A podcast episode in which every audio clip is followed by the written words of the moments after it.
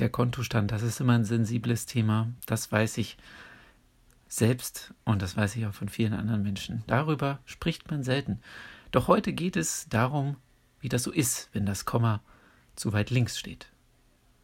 Und damit ganz herzlich willkommen hier im Geldbewusst Podcast. Mein Name ist Norman Dabkowski.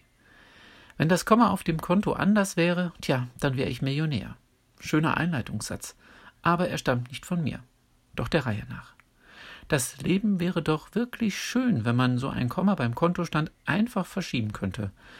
Doch so leicht geht es leider nicht.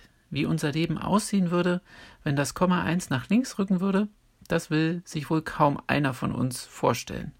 Dabei ist das eine gute Prüfung der eigenen Finanzen. Nehmen wir mal an, dein Kontobestand beträgt 2000 Euro.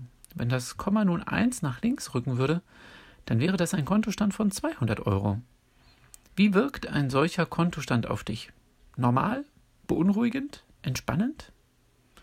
Wenn das Komma eins weiter nach rechts stehen würde, das wäre sicher angenehmer, egal bei welchem Ausgangswert.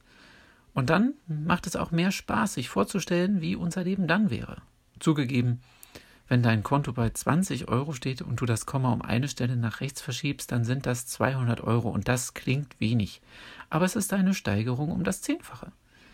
Ich rede hier nicht nur vom Girokonto, sondern vor allem von deinen Geldrücklagen und da sollten vor dem Komma mindestens vier Ziffern stehen.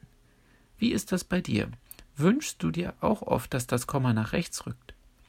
Wie würden dich deine Freunde und Bekannte erleben, wenn der Kontostand sich dermaßen verändern würde?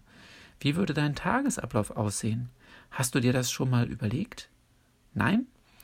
Dann fange bitte in dieser Woche damit an und nutze dieses Bild vor deinem inneren Auge gerne, um dich mit Freude an die Verbesserung deiner finanziellen Situation zu machen.